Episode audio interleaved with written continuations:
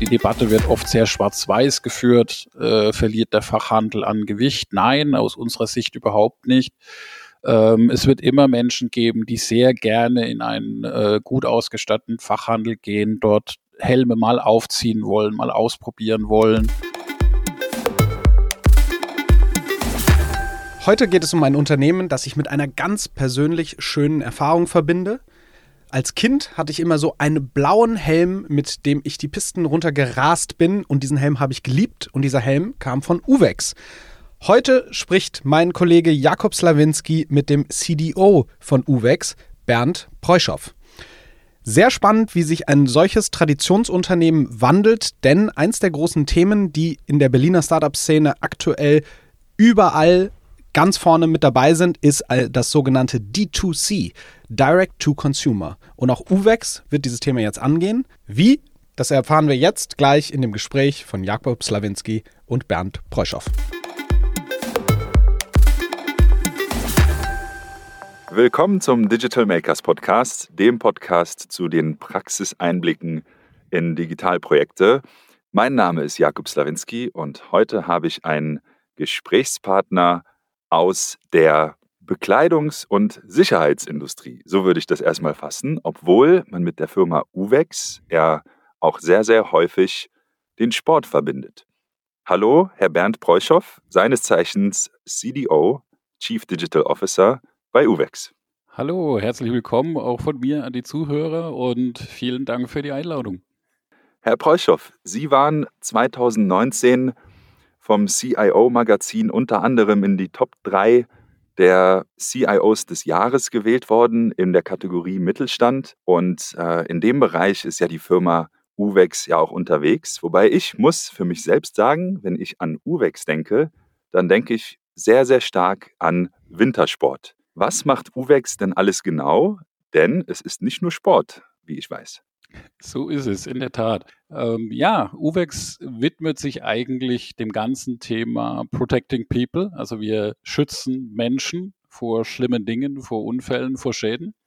Und insofern haben wir verschiedene Teilkonzerne, die sich äh, damit in unterschiedlichen Facetten beschäftigen. Unser größter Teilkonzern ist der Arbeitsschutz. Äh, das heißt, wir statten Menschen in unterschiedlichen Arbeitssituationen mit Schutzausrüstung aus. Das geht von der ganz normalen äh, Produktion bis hin zu solchen extremen Dingen wie Ölplattformen oder Chemielaboren oder die Baumfälle. Also ein sehr vielseitiges Thema. Natürlich kennen uns die Leute genau wie Sie im Wesentlichen aus dem Sport. Äh, gerade jetzt, wenn man dann mal die Skispringer oder die Abfahrtsfahrer sieht, die tragen mhm. Uwex-Brillen und Uwex-Helme äh, und auch aus dem Radsport und dem Reitsport mittlerweile, da sind wir sehr, sehr gut vertreten. Uh, unser dritter Teilkonzern ist uh, eine Firma namens Filtral. Die kennen die Leute nicht, aber sie kennen alle die Produkte. Wenn man bei den großen Einzelhändlern und Drogeriemärkten die Tür reingeht, da können die Zuhörer mal drauf achten. Da steht dann meistens eine Säule mit Sonnenbrillen und Lesehilfen. Das uh, ist das, was die Firma Filtral anbietet.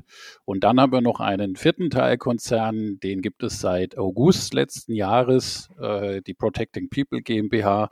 Und dort bauen wir gerade einen Mehrmarkenshop auf, wo zukünftig äh, Endkonsumenten unsere Produkte direkt bei uns als Hersteller kaufen können. Aber da kommen wir ja ganz sicher später noch dazu.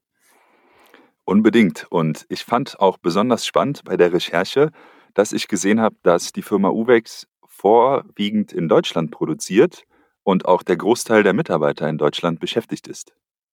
Ja, das ist tatsächlich so. Also wir sind typischer deutscher Mittelstand, seit äh, über 90 Jahren existierend und tatsächlich haben wir den Großteil äh, und natürlich auch das Headquarter nach wie vor in Deutschland. Das ist der Familie auch wichtig. Fürth bei Nürnberg ist und bleibt das Headquarter. Es gab in der Vergangenheit immer mal wieder Gedanken, ob man das international irgendwo aufstellen sollte, aber man ist doch der Region sehr verbunden und äh, auch von den Fertigungsfähigkeiten in Deutschland haben wir gerade, wenn es eben an hochkomplexe äh, Sicherheitstechnologie geht, die besten Voraussetzungen, aber wir sind trotzdem international vertreten in verschiedensten Ländern dieser Welt. Das spricht ja auch für mich irgendwo für Made in Germany. Oftmals wird ja darüber gestreitet, ob Made in Germany jetzt immer noch diese Qualitätsstandard erfüllt, woher der Ursprung herkommt oder ob andere Länder da teilweise aufgeholt haben. So oder so, mir gefällt es, wenn ein Unternehmen eine regionale Zugehörigkeit und auch Verantwortung übernimmt. Daher äh, Daumen hoch dafür auf jeden Fall von meiner Seite. Dankeschön. Made in Germany, damit verbinden wir halt die Ingenieurskunst und die Perfektion. Und das erwähnt auch schon einer der Gäste in der ersten Folge von Digital Makers, Philipp Depireux. Wir sind hier irgendwie die Exzellenzkultur, aber wenn es um das Thema Digitalisierung und digitale Transformation geht, dann sind wir auf jeden Fall nicht der äh, Speerspitze oder die globale, die globalen Vorreiter. Wie sieht es denn beim Thema Digitalisierung bei UVEX aus? Was bedeutet eigentlich Digitalisierung für ein Unternehmen wie dieses? UVEX ist tatsächlich auch im Mittelstand äh, einer der Vorreiter gewesen zum Thema Digitalisierung. Ähm, ich bin ja selbst erst seit letzten Mai an Bord. Mein Kollege, der vor mir hier war, äh, war äh, tatsächlich auch einer der ersten CDOs. Also UVEX war eines der ersten Mittelstandsunternehmen, das auch verstanden hat, dass man diese Rolle auf Executive Level äh, ansiedeln muss damit sie auch entsprechenden Impact hat. Und äh, der Kollege hat ein Stück weit die Vorarbeit geleistet und ich setze jetzt darauf auf. Ähm, wir haben eine Grundüberzeugung äh, und äh, das ist auch meine. Es macht keinen Sinn, äh, digitale Strategie zu formulieren, die neben dem Kerngeschäft steht. Insofern ist unser großes Anliegen, Digitalisierung als etwas ganz Normales anzusehen und als Bestandteil dessen, was wir sowieso tun. Wir haben das zusammengefasst äh, in einem ganz einfachen Satz, nämlich wenn unser Motto ist Protecting People, also Menschen schützen, mhm. äh, was heißt dann digitales Schützen von digitalen Menschen in einer digitalen Welt? Das hört sich jetzt nach sehr viel Marketing an. Äh, ich will es mal mit einem Use Case beschreiben. Ein Helm, so wie wir ihn klassischerweise fertigen, kann ja einen Menschen erst schützen, wenn er den Unfall hat. Leider. Und äh, reduziert dann die Schäden, die da entstehen. Mit digitalen Möglichkeiten äh, kann ich äh, vielleicht diesen Unfall verhindern. Ich kann dafür sorgen, dass dieser Mensch schneller gefunden wird. Ich kann ihn darüber informieren, äh, wie stark der Impact des Sturzes war, was ja auch ein großes Thema ist, dass er vielleicht den Helm beim nächsten Mal nicht nochmal aufzieht, weil er vielleicht von außen noch gut ausschaut, aber seine Schutzfunktion nicht mehr erfüllen kann. Und das sind Themen, denen wir uns widmen. Das führt uns natürlich zum einen in die Richtung smarte Produkte. Also wie können wir unsere Produktwelt anreichern durch äh, digitale äh, Funktionalitäten. Natürlich auch, wie kommen die Menschen an unsere Produkte? Wie kauft man eigentlich Schutzausrüstung? Das ist ja auch kein einfaches Thema, wenn man sich das erste Mal damit beschäftigt. Und damit einhergehen natürlich auch die ganzen äh, Fähigkeiten, die wir intern dazu brauchen. Also digitale Methoden ähm, sehr breit äh, im Unternehmen anzuwenden und auch immer wieder aufzufrischen, digital zusammenzuarbeiten. Wir sind schon sehr lange äh, über die ganzen äh, Teams-Funktionen äh, verknüpft. Also hatten wir auch mit dem Lockdown kein Problem, hybride zu arbeiten. Das haben wir vorher schon recht breit und umfänglich getan. Mhm. Und ähm, ja, natürlich auch auf der IT-Seite soweit als möglich eine Standardisierung voranzutreiben, die dann Datenanalyse und Datenauswertung ermöglicht äh, und auch Kernprozesse für Mitarbeiter, ob das jetzt eine digitale Gehaltsabrechnung ist, ob das äh, eine digitale Arbeitszeiterfassung ist, all diese Dinge. Und äh, das haben wir uns auch ein Stück weit auf die Fahnen geschrieben, zu sagen, wir wollen nachhaltig das Thema treiben. Wir wollen es neben Innovation und Marketing und Produktkompetenz, äh, die wir haben, ist die digitale Kompetenz auch von unseren Gesellschaftern ganz klar postuliert, ist eine der Kernkompetenzen oder muss eine der Kernkompetenzen werden. Und das ist in Summe ein sehr schönes Arbeiten. Es geht uns nicht darum, ähm, wie man so schön sagt, die nächste Marketing-Sau durchs Dorf zu treiben, sondern wirklich nachhaltig Stück für Stück das Thema immer weiter ähm, einzupflanzen in die Organisation und damit auch so eine Art Rollenmodell zu sein im deutschen Mittelstand für nachhaltige Digitalisierung. Und wie gesagt, das ist Ihnen in einer Ihrer Rollen laut CIO-Magazin schon sehr, sehr gut gelungen. Absolut spannend, was Sie gerade berichtet haben. Wenn ich an Sicherheitsbekleidung denke, dann ja, sind Wearables oder ist, sind produktnahe Innovationen jetzt äh, für mich irgendwie deutlich greifbarer als einige Dinge, die Sie auch erwähnt haben. Aber Sie haben auch schon die perfekte Überleitung zu unserem heutigen Kernthema geliefert. Wie wird Sicherheitskleidung denn überhaupt gekauft? Und diese Frage gebe ich gern zurück, denn ich persönlich habe mir außer, na gut, Schutzkleidung zum Sport, habe ich mir noch keine Sicherheitskleidung gekauft, weil ich stelle mir vor, das macht zentral Einkäufer in Unternehmen, wo es relevant ist. Ist das so? Wie wird Sicherheitskleidung gekauft? ähm, das ist, da müssen wir uns tatsächlich zwei unterschiedliche Personen angucken. Also natürlich im Arbeitsschutz gibt es in den Firmen einen Sicherheitsingenieur, der natürlich damit beauftragt ist, ähm, die Schutzausrüstung, die die Mitarbeiter zu benötigen, natürlich zentral einzukaufen. Äh, da gibt es dann ganz viele Normen, ganz viele äh, äh, Zertifizierungen, äh, die eine Rolle spielen, je nachdem, wo äh, der Mitarbeiter tätig ist. Also man kann sich vorstellen, komme ich in Kontakt in, mit Chemikalien, ähm, bin ich äh, gefährdet, dass schwere Dinge mir auf die Füße fallen? Äh, muss ich äh, schnittfeste Handschuhe haben, weil ich mit Sägen arbeite? Da gibt es also unterschiedlichste Themen, die dann in einem Leistungskatalog zusammengefasst werden und wo wir dann äh, mit den äh, großen Firmen dieser Welt dann drüber sprechen, wie man diese Mitarbeiter am besten schützt. Generell ein sehr spannendes Thema, weil man natürlich da gerade in Deutschland auch ähm, über gesetzliche Regelungen, Mitarbeiterschutz schon sehr, sehr viele Unfallquellen in den letzten 20 Jahren äh, ausgeschaltet hat. Und insofern sind die Sicherheitsingenieure immer sehr bestrebt, natürlich noch so die letzten paar Prozent äh, noch zu erwischen. Äh, weil eben vieles heute schon Standard ist. Und äh, da sind wir natürlich immer gerne mit dabei, sich auch diese Sachen anzuschauen, äh, zum Beispiel die Fastunfälle, also dort, wo eigentlich kein Unfall passiert ist, aber beinahe ist natürlich ein ganz großes Lernpotenzial, wo man sich auch überlegen kann, wie man das erfassen kann. Und äh, ja, der Endnutzer ist natürlich äh, wieder eine ganz andere äh, Persona. Ich erinnere mich da gut an meine eigene Jugend. Ich bin in der Pfalz geboren. In der Pfalz gibt es jetzt keine große Skifahrerszene mangels Berge und mangels Schnee. Na gut, Berge habt ihr, aber andere, nämlich Weinberge. So, das, so das ist, das ist korrekt, aber auf denen fährt sich so schlecht Ski. Ne? So ist es. und ja, und dann kam aus der Schule eben die Anfrage, okay, alle Kinder ins Skilager. Äh, und äh, ich erinnere mich noch gut, dass meine Mutter gesagt hat, ich habe doch überhaupt keine Ahnung, was der Junge jetzt braucht.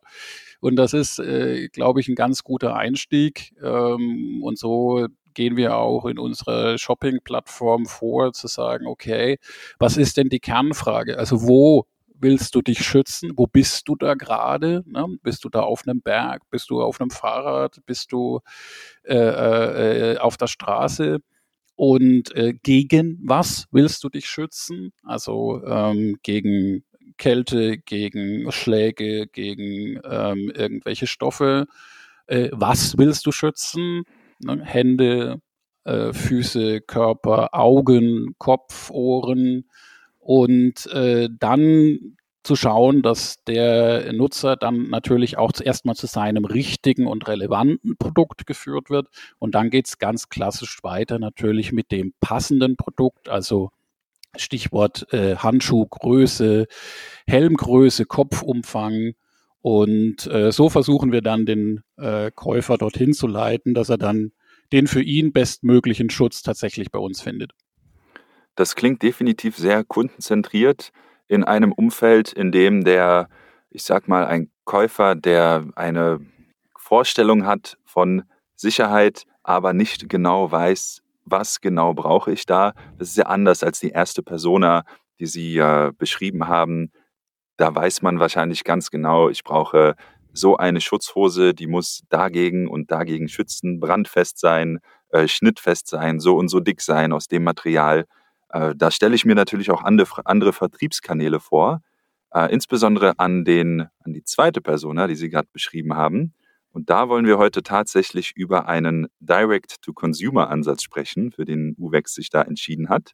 Was war denn das, das Rational, eben diesen Vertriebsweg zusätzlich zu beschreiten?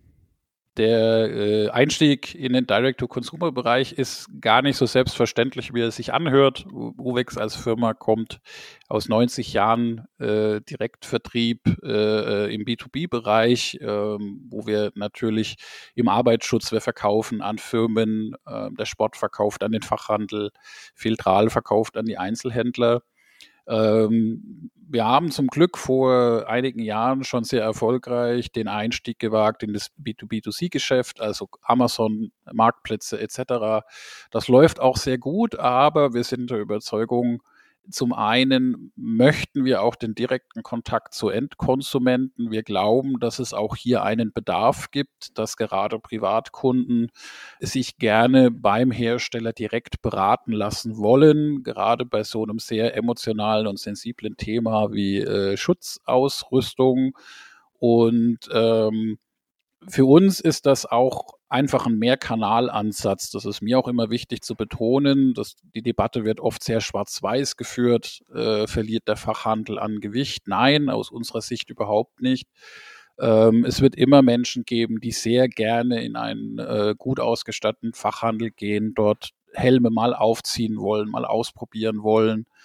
Ähm, es wird auch immer Menschen geben, die sich einen Großteil ihres Bedarfs auf äh, Plattformen wie Amazon kaufen, wobei ich da der Meinung bin, dann wissen die Leute schon sehr genau Bescheid, nach was sie suchen, haben sich vorab informiert und kaufen eigentlich die Amazon Experience. Ich habe es in 48 Stunden und kann es problemlos zurückgeben und preislich ist es attraktiv.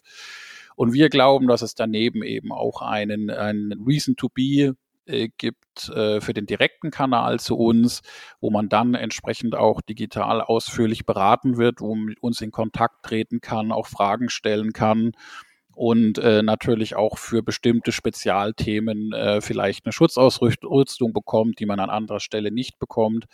Und gleichzeitig natürlich auch alles aus einer Hand. Also wir werden in diesem Shop äh, alles anbieten, was unsere Marken zur Verfügung stellen. Also gerade das äh, Safety ähm, Sortiment, was ja heute der Endkonsument so gar nicht erwerben kann, was aber natürlich qualitativ auf äh, einem sehr, sehr hohen Niveau ist, gerade für Heimwerker, für Menschen, die daheim gerne äh, was basteln. Und äh, natürlich selbstverständlich das Sport, die Sportausrüstung, aber auch diese kleinen Dinge wie die Lesehilfe, wo man sonst, um dieses Sortiment zu bekommen, verschiedenste Kanäle nutzen müsste, wollen wir eine One-Stop-Shopping-Experience schaffen, wo man sagt, hier findest du eigentlich alles, um deine Familie und deine Freunde auszurüsten. Ich sage immer, für mich ist so der perfekte Kunde ist der Familienvater, äh, mit zwei Töchtern, die fahren beide Fahrrad, eine Tochter reitet, er selber ist ein Heimwerker und gemeinsam fahren sie ins Skilager und Vater und Mutter sind über 40 und brauchen ab und an mal Hilfe beim Lesen. Das ist, das ist äh, eigentlich so eine Zielgruppe, äh, für die wir einfach ein attraktives Angebot schnüren wollen. Das klingt absolut valide und macht aus äh, mehreren Ebenen Sicht, vor allem weil man natürlich durch die Nähe zum Kunden viel mehr Informationen über die echten Bedürfnisse und das äh, ja, tatsächliche Kaufverhalten gewinnt. Das Innovationsteam freut es natürlich auch, weil es im Endeffekt so direkten Kontakt zum Kunden hat und daraus an den äh, Produkten der Zukunft arbeitet. Und dieser Weg dieses Direct-to-Consumer-Ansatzes, ähm, ich habe da sofort ein, ein Beispiel aus den USA im Kopf, nämlich dieser Dollar Shave Club, der das, den Einkauf von Rasierklingen verändert hat äh, und später auch von einem großen FMCG-Unternehmen aus genau diesen strategischen Gründen aufgekauft wurde. Jetzt stelle ich mir die Frage, wie handhaben Sie die Umsetzung denn bei Ihnen intern? Denn so E-Commerce-Shop-Systeme gibt es ja in allen unterschiedlichen Farben, Formen, Skalen für, äh, also ich glaube, ohne jetzt Werbung zu machen, ich glaube, mit, mit Shopify gibt es da eine Plattform, die insbesondere Privatpersonen ermutigt, ob jetzt Dropshipping-Modelle äh, oder seinen eigenen kleinen Webshop aufzubauen, äh, die sind schon im Mainstream angekommen. Wie funktioniert die Umsetzung bei Ihnen? Also wie handhaben Sie das? Ja, äh, ich denke, da die Familie einfach eine sehr starke unternehmerische Entscheidung getroffen. Äh, wir sind ja nicht die Ersten, also ähm, viele Sportunternehmen natürlich und auch viele Unternehmen im Arbeitsschutz sind ja schon lange online unterwegs und da hat man sich natürlich überlegt auch, was ist denn der Mehrwert, den wir noch äh, stiften können, weil eben just another shop ähm, muss nicht sein. Und ähm, ich habe auch mal so ketzerisch formuliert, die Welt kam bisher ohne äh, einen UVEC-Shop ganz gut zurecht. Äh, was ist der Grund, warum sie es nicht weiter tun sollte?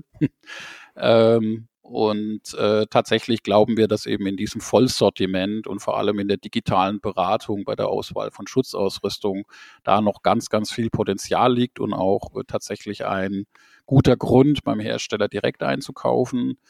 Die Familie, unsere Inhaber standen dann natürlich vor der Entscheidung, ähm, macht das jetzt jeder Teilkonzern für sich, hat dabei natürlich auch jeweils eine Lernkurve, ganz klar. Wir haben diese Fähigkeit Stand heute noch nicht und ähm, hat dann gesagt, nein, äh, es macht Sinn, das an einer Stelle zu bündeln. Es macht Sinn, das in ein Mehrmarkenszenario zu führen.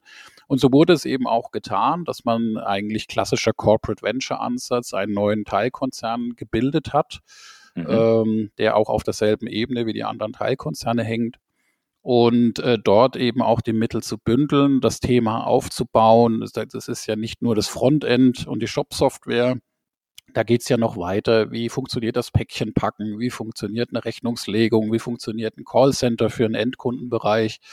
Und hier dann mit einem starken äh, Ökosystem aus Partnern, die uns helfen, diese Dinge zu machen, äh, dann tatsächlich äh, an einer Stelle diesen Shop äh, aufzubauen. Und ähm, ich habe die Freude, gemeinsam mit einem Kollegen die Geschäftsführung hierfür zu bilden. Wir sind momentan eigentlich ein kleines Team aus äh, sieben Leuten. Und äh, gemeinsam aber mit den Partnern haben wir jetzt wirklich in kurzer Zeit äh, das Thema äh, schnell hochgezogen. Wir sind im November ähm, mit den Mitarbeitern live gegangen. Wir haben auch hier ganz klassisch digitales Arbeiten, MVP-Ansatz. Wir haben ähm, die Mitarbeiter gebeten, uns zu helfen, uns Feedback zu geben, uns Nutzerfeedback zu geben, haben das auch incentiviert. Also wir haben nicht äh, Leute dafür belohnt zu kaufen, sondern Leute dafür belohnt, uns Feedback zu geben, haben mit dem Feedback gearbeitet. Und das funktioniert sehr, sehr gut. Und natürlich kann man dann auch alle Kinderkrankheiten, die dann mal nicht funktionieren, das erste Mal, wenn ein Päckchen verloren geht und all diese Dinge, dass man das dann alles äh, überprüfen und validieren und verbessern kann. Und äh, so sind wir dann ganz hoffnungsfroh, dass wir jetzt dann im Frühjahr, ähm, im März äh, ist so unser Plan, dann damit auch für alle Endkonsumenten da draußen live gehen werden. Ich hatte ja vorhin das Beispiel von äh, Shopify als E-Commerce-Plattform erwähnt. Das ist natürlich in dem Kontext nicht 100% passend, denn es ist natürlich was anderes, sage ich mal, seine selbst gestrickten äh, Schals über Shopify zu vertreiben, als im Endeffekt die, die Sicherheitskleidung überhaupt. Welche Faktoren sind denn für das Betreiben eines Webshops in der Größe von UVEX besonders wichtig. Also ich stelle mir natürlich vor, dass das Thema Schnittstellen und auch ERP, um zum Beispiel Verfügbarkeitsanzeigen abzubilden, dass das eine enorme Bedeutung hat. Oder die Produktdarstellung, denn in den letzten Jahren ist ja sehr, sehr viel passiert in 3D-Modellen von allen möglichen Helmen, so stelle ich mir das vor, wo vor zehn Jahren einfach nur einfache Produktfotos waren. Worauf kommt es an für eine Firma wie Uvex beim Umsetzen eines äh, solchen Shop-Projekts? Und vor allem auch, was, was geht mal schief? Also ich denke, äh, zwei Themen haben Sie schon angesprochen. Natürlich die große Challenge, die wir haben, gleichzeitig die große Chance, aber natürlich die große Challenge ist das mehr der Mehrmarkenansatz.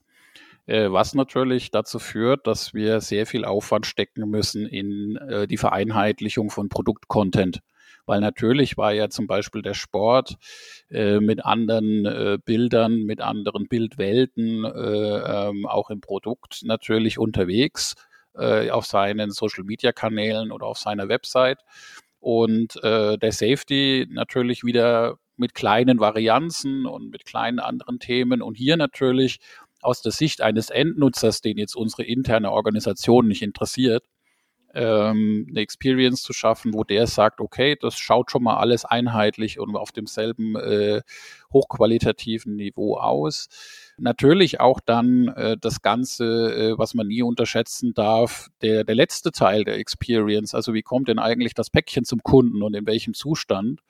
Mhm. Äh, wenn man eine Logistik hat, die natürlich hervorragend weiß, wie Palettenbelieferung funktioniert, ist das aber natürlich was anderes als ein Einzelauftrag, eine Einzelabrechnung ein Päckchen, das über Packstationen oder ähnliches äh, ähm, bis zum Kunden gelangen muss und auch dann natürlich das Paket selber als Teil der Experience.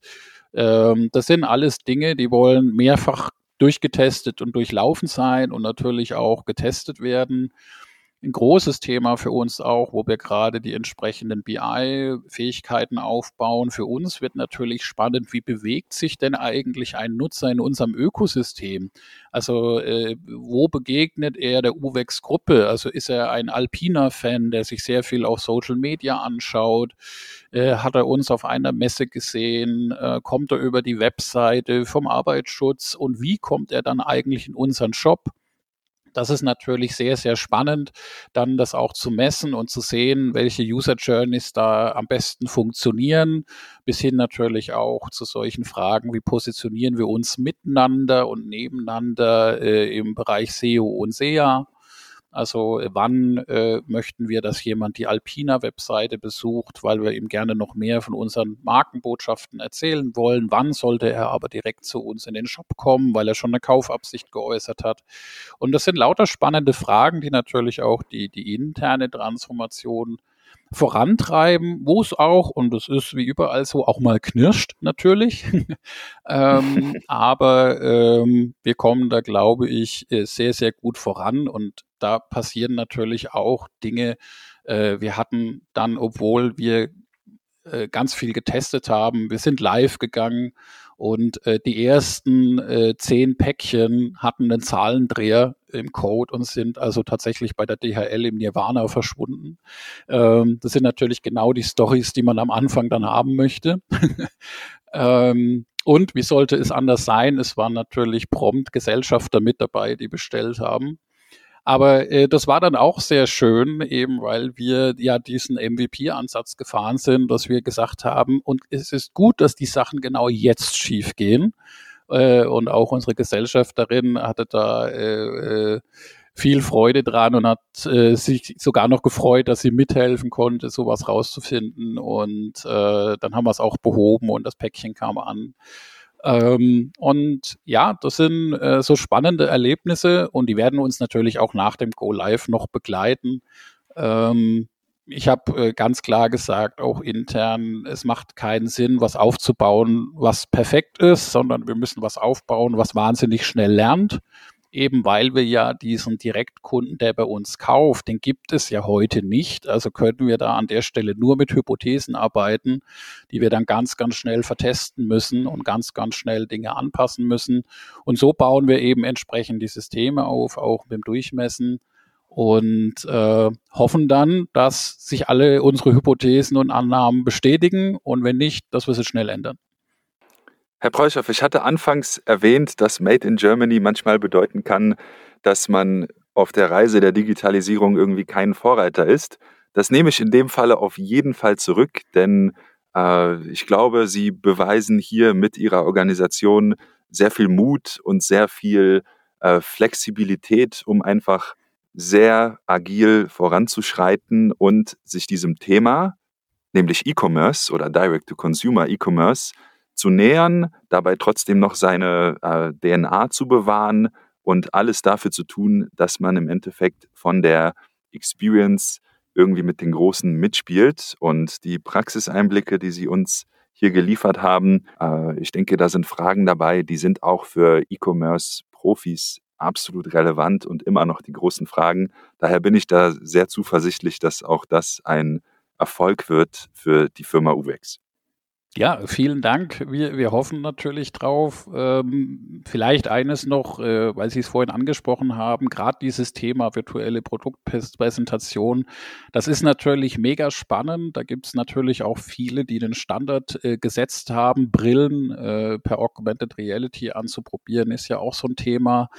Wir versuchen da tatsächlich ein Stück weit unseren eigenen Weg zu finden, weil die Erfahrung, die ich gemacht habe, auch in anderen Firmen vorher, wir wollen ja dem Nutzer einen Mehrwert anbieten. Also äh, nur weil er weiß, äh, äh, wie eine Brille auf ihm ausschaut, äh, das ist der Fashion-Aspekt, weiß er aber noch nicht, ob sie das richtige Schutzmedium für ihn ist. Äh, also wenn er, wenn er äh, zum Beispiel dann so auf einen Gletscher fährt und hat die falsche Polarisierung oder gar keine Polarisierung, dann wird's halt doof äh, für seine Augen. Und äh, da wollen wir auch tatsächlich sagen, manchmal sind es ganz, ganz einfache Dinge, die die Nutzer dann bewegen. Die gilt es herauszufinden.